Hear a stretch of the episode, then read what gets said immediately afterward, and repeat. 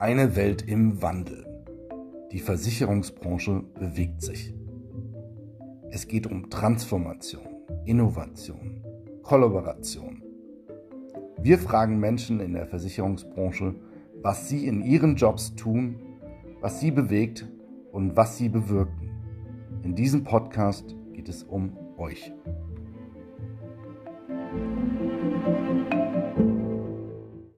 Herzlich willkommen bei Die Versicherungswelt im Wandel.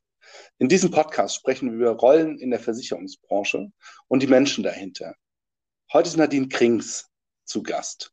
Nadine Krings arbeitet bei der Europe Assistance.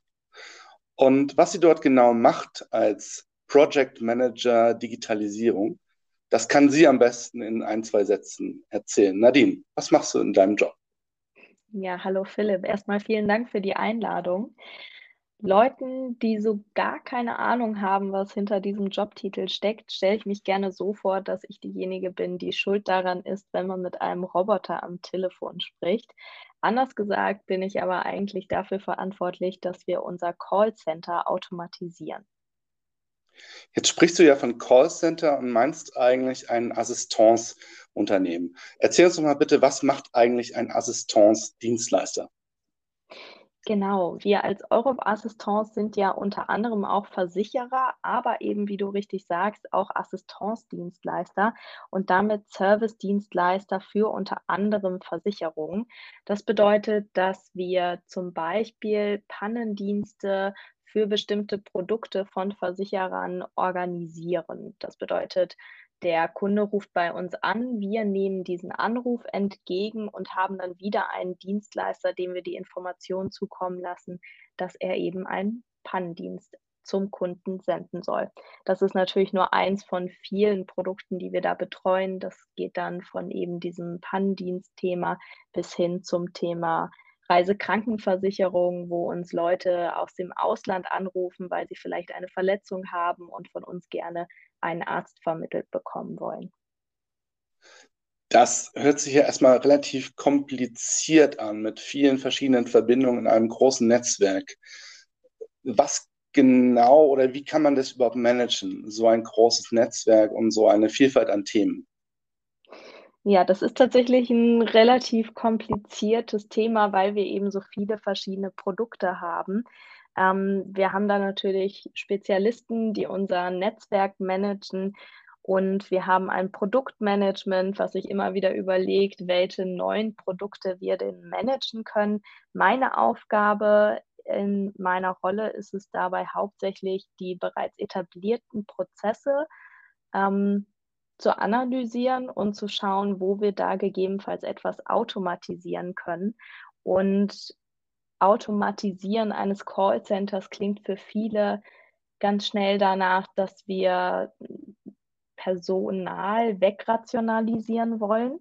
Und das ist aber nicht ganz so, denn unsere Motivation dahinter, dass wir ist, dass wir eigentlich unserem Wachstum gerecht werden wollen. Denn unser Unternehmen sowie die meisten Wirtschaftsunternehmen haben natürlich zum Ziel, weiter zu wachsen.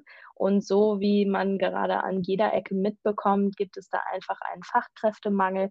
Und da versuchen wir einfach mit der Automatisierung verschiedener Prozesse diese Personallücken, die durch ein Wachstum entstehen, eben zu schließen.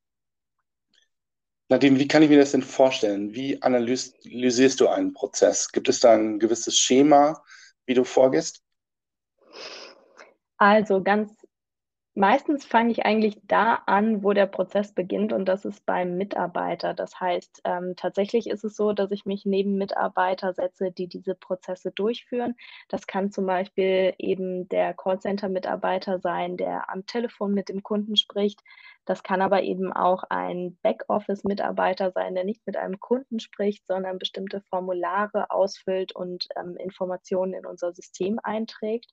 Und ähm, so schaue ich mir eben an, wie der Prozess im Standard abläuft und schaue mir diesen Prozess eben nicht einmal an, sondern ganz viele Male und schaue da auf dieser Basis eben, was ist denn der Standard, den man automatisieren kann. Denn die Technologie heutzutage kann hauptsächlich Standardfälle abbilden, die auch der Mitarbeiter tendenziell gar nicht so gerne macht. Und dementsprechend nehmen wir dem Mitarbeiter sogar auch noch die lästigen Aufgaben ab und lassen ihm die spannenden Aufgaben, die eben keine Standardfälle sind. Um das zu machen, braucht es ja wahrscheinlich relativ viel Methoden und Fachwissen. Wie bist du an dieses Wissen gekommen und wie hältst du das Wissen aktuell? Mhm. Ähm, also ich bin nach der Schule habe ich mich entschieden, irgendwas im betriebswirtschaftlichen Bereich zu machen. Und das ist auch eigentlich sind so die Kenntnisse, die man in meinem Job braucht. Ich glaube, du hattest mal einen Gast in deiner ersten Folge da, der auch gesagt hat, ähm, um seinen Job durchzuführen, hauptsächlich ähm, ein lösungsorientiertes und analytisches Denken. Und das kann ich auf meinen Job genauso beziehen denn das ist eigentlich das Wichtigste. Also ich muss aufnahmefähig sein für Dinge, die ich sehe, die logisch verarbeiten können, in einen Zusammenhang setzen und da eben analytisch mit vorgehen. Also ein bisschen was zahlen sollte ich können. Und ähm, wenn ich einen betriebswirtschaftlichen Hintergrund habe, bin ich dort ganz gut aufgehoben. Ähm, um auf den zweiten Teil deiner Frage einzugehen, Stand. Das ist ganz unterschiedlich. Also ich habe ein Unternehmen, was sehr proaktiv tatsächlich Schulungen anbietet. So konnte ich in den letzten Jahren zum Beispiel eine Weiterbildung, die tatsächlich intern im Konzern stattgefunden ist, mit äh, Deloitte gemeinsam eine Weiterbildung zum Smart Automation Expert machen. Ähm, aber es gibt natürlich auch ganz viele spannende Events, wie zum Beispiel größere Messen, die stattfinden. Da gibt es beispielsweise die CCW, das ist eine große Contact Center Messe, die eben Callcenter-Technologien darstellt, aber zum Beispiel auch die Intronext. Auf die Intronext am 26. und 27. April, da freue ich mich auch schon sehr. Wie gehst du denn auf solche eine Messe wie die Intronext? Das heißt also, wenn du da hingehst, äh, was machst du dort und wie kommst du dort äh, an, an dein Wissen oder wie, wie kannst du deine Wissensbasis dort verbreitern? Also ich gehe meistens komplett ohne Erwartungen dorthin, weil ich mich gerne inspirieren lassen möchte für komplett neue Blicke auf das, was ich tue. Das heißt, ähm, sicherlich macht es Sinn, sich vorher anzuschauen, welche Unternehmen kommen denn dorthin, um mit einem gewissen Vorwissen auch reinzugehen. Das heißt, zu schauen, was ist ganz besonders interessant, sich anzuschauen, denn meistens hat man ja doch gar nicht so viel Zeit, wie Inhalte präsentiert werden. Und ähm, ja, dann gilt es gar nicht so sehr mit der eingeschränkten Brille dort reinzugehen, weil man ja doch häufig ein bisschen betriebsblind wird, wenn man mehrere Jahre in einem Unternehmen ist, sondern wirklich mal die Augen aufzumachen und zu schauen, wie machen es andere und was machen andere vielleicht ganz anders als wir, um da eben nochmal einen komplett neuen Blick zu bekommen. Und wie häufig besuchst du solche Messen wie die Intronext? Ähm, ich würde sagen, so ungefähr ein bis zweimal im Jahr. Tatsächlich ist es gar nicht so häufig. Ähm, was bei mir im Sinne der Weiterbildung tatsächlich noch häufiger passiert, ist dann der internationale Austausch innerhalb des Konzerns. Das heißt, so können wir auch ganz schön viel lernen. Wie haben andere Leute, die vielleicht ähnliche Prozesse haben, in anderen Ländern ähm, ein Problem gelöst und können so uns viel abschauen und eben im internationalen Austausch voneinander lernen. Das ist ganz spannend, weil du sagst, äh, voneinander lernen. Von und miteinander lernen, das ist ja auch ein großes Thema im Intro-Lab. Das spielt eine Rolle in den Topic Days, äh, in den Topic Groups und äh, wir setzen sehr auf die Zusammenarbeit, also Kollaboration. Wenn du jetzt mal auf deinen Arbeitsalltag schaust und äh, Zusammenarbeit spielt da sicherlich eine Rolle und Lernen spielt sicherlich eine Rolle. Aber stell dir mal so eine 100% Zeittorte vor. Und diese Torte hat also unterschiedliche Tortenstücke für die Aufgaben. Wie würdest du diese Torte für so einen ganz normalen Arbeitstag schneiden? Ja, also für einen Arbeitstag ist es bei mir sicherlich schwierig, denn die sehen tatsächlich jeden Tag komplett anders aus. Aber wenn ich es auf ein Jahr runterbreche, würde ich sagen, sind ungefähr 50 Prozent meiner Arbeit tatsächlich echtes Projektmanagement. Ähm, und die anderen 50 Prozent teilen sich zu gleichermaßen auf in das Thema Brainstorming für neue Themen, ähm, wo dann nochmal on top kommt Prozessanalysen, damit eben dann auch darauf aufbauend der Fachaustausch mit den Fachbereichen zu den einzelnen Prozessen, Tool-Recherchen inklusive Einkauf, wenn wir uns eben für ein neues Tool entschieden haben Und der letzte Anteil von der zweiten Hälfte ist dann sicherlich auch das Thema Change Management, was nach der Einführung von einem neuen Tool ähm, auch natürlich super wichtig ist, die Kollegen an die Hand zu nehmen und zu zeigen, was macht das neue Tool und ähm, wie gehe ich jetzt am besten im Arbeitsalltag damit um. Change Management ist eine meiner Lieblingsaufgaben. Was bereitet dir denn in deinem Job am meisten Freude? Ja, Change Management ist ein super spannendes Thema. Ich finde es super komplex und würde es nicht unbedingt zu meinen liebsten Aufgaben zählen.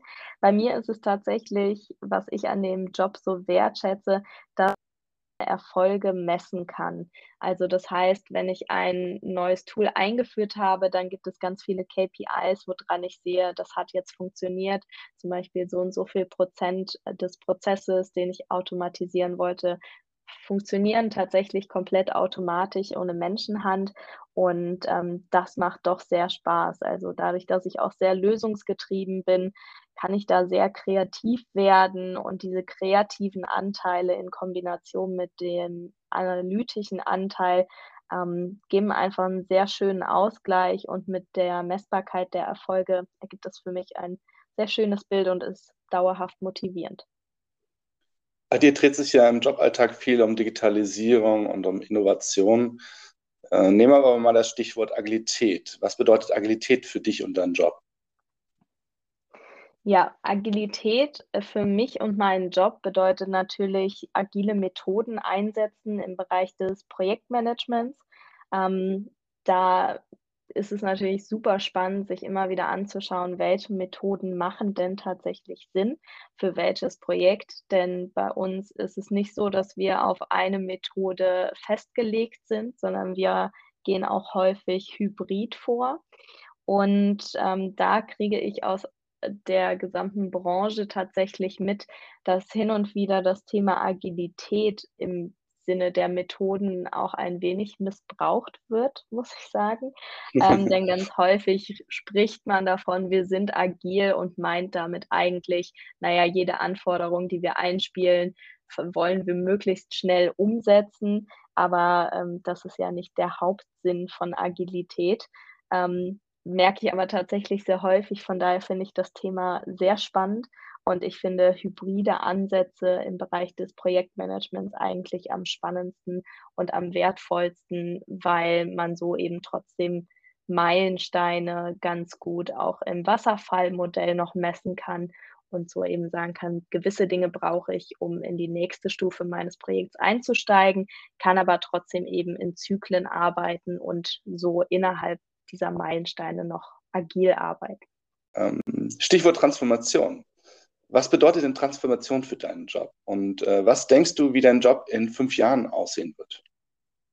Ja, Transformation und Innovation sind ja tatsächlich ähm, die Stichworte, für die das Team steht, in dem ich arbeite. Unser Team nennt sich Business Excellence und wir sind tatsächlich die Treiber für Innovation und Transformation und somit natürlich auch immer ein bisschen Vorbild dafür im Unternehmen.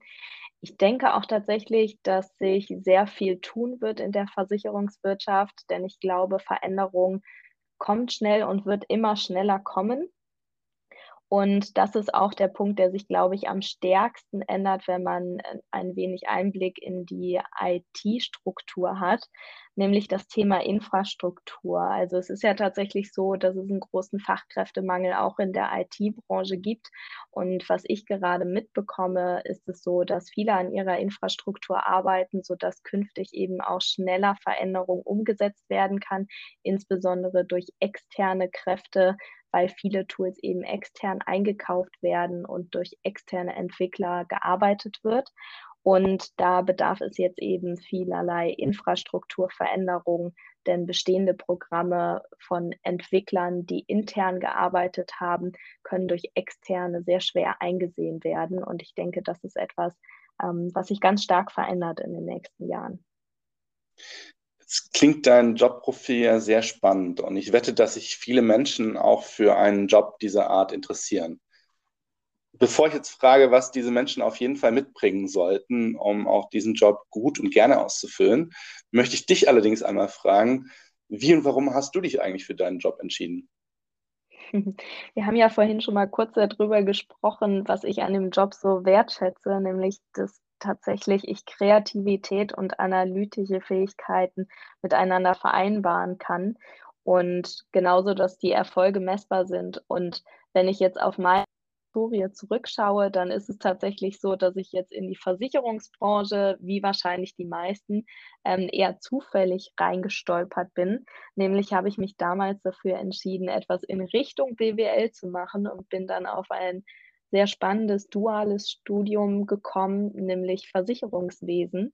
Und das habe ich dann hier in Köln studiert und habe so eben zum ersten Mal in das Projektmanagement auch reinschnuppern können bei dem Unternehmen, bei dem ich damals gearbeitet habe. Und das hat mir sehr gut gefallen, insbesondere weil damals auch der Aufschwung in die agilen Methoden sehr stark war und ähm, ja, so diese komplette Steuerung davon, ganz viele Leute an einen Tisch zu bringen und gemeinsam in eine Lösung reinzuarbeiten, das macht einfach sehr viel Spaß und ist sicherlich auch was, was die Leute mitbringen können. Also ich glaube, ähm, jeder, der einen betriebswirtschaftlichen Hintergrund hat, kann meinen Job machen. Jeder, der analytische Fähigkeiten mitbringt, logisch denken kann, sollte das hinkriegen. Ähm, aber nicht zu vernachlässigen ist dabei eben auch die Empathie, wenn man überlegt, dass man hier mit IT-Lern, Fachbereichen, also mit allen Leuten aus einem Unternehmen an einem Tisch sitzt und gemeinsam an einer Lösung arbeitet, muss man immer auch Empathie mitbringen, um sich in jede Rolle da hineinversetzen zu können und eine Lösung zu finden, die allen schmeckt. Wo wir jetzt bei dem Thema Empathie und neue Rolle oder in eine Rolle hineinversetzen sind. Äh, du hast ja auch bald eine neue Rolle. Erzähl uns doch mal ein bisschen, was es damit auf sich hat. Ja, ich freue mich total, denn ab April darf ich noch mehr mit dir zusammenarbeiten denn ab April werde ich auch Programmmanagerin im InsurLab sein und ich freue mich unglaublich auf diesen Perspektivwechsel, denn bisher habe ich ja mehr die Brille der etablierten Versicherungsunternehmen aufgehabt und jetzt freue ich mich, das Ganze mal mehr von außen zu betrachten und noch näher am Geschehen zu sein, was das Thema Transformation und Innovation angeht. Da freuen wir uns auch schon, liebe Nadine. Und äh, bis es dann soweit ist, wie können denn unsere Hörer mit dir in den Kontakt treten? Ja, ich freue mich über jeden, der gerne mit mir über die Themen mal sprechen möchte. Und ihr könnt mich finden auf LinkedIn unter Nadine Krings. Da könnt ihr mir gerne eine Nachricht schreiben. Wunderbar, Nadine. Äh, vielen Dank für ein sehr interessantes Gespräch. Ich habe heute mal wieder viel gelernt und äh, ja, bis zum nächsten Mal bei Die Versicherungswelt im Wandel. Danke dir.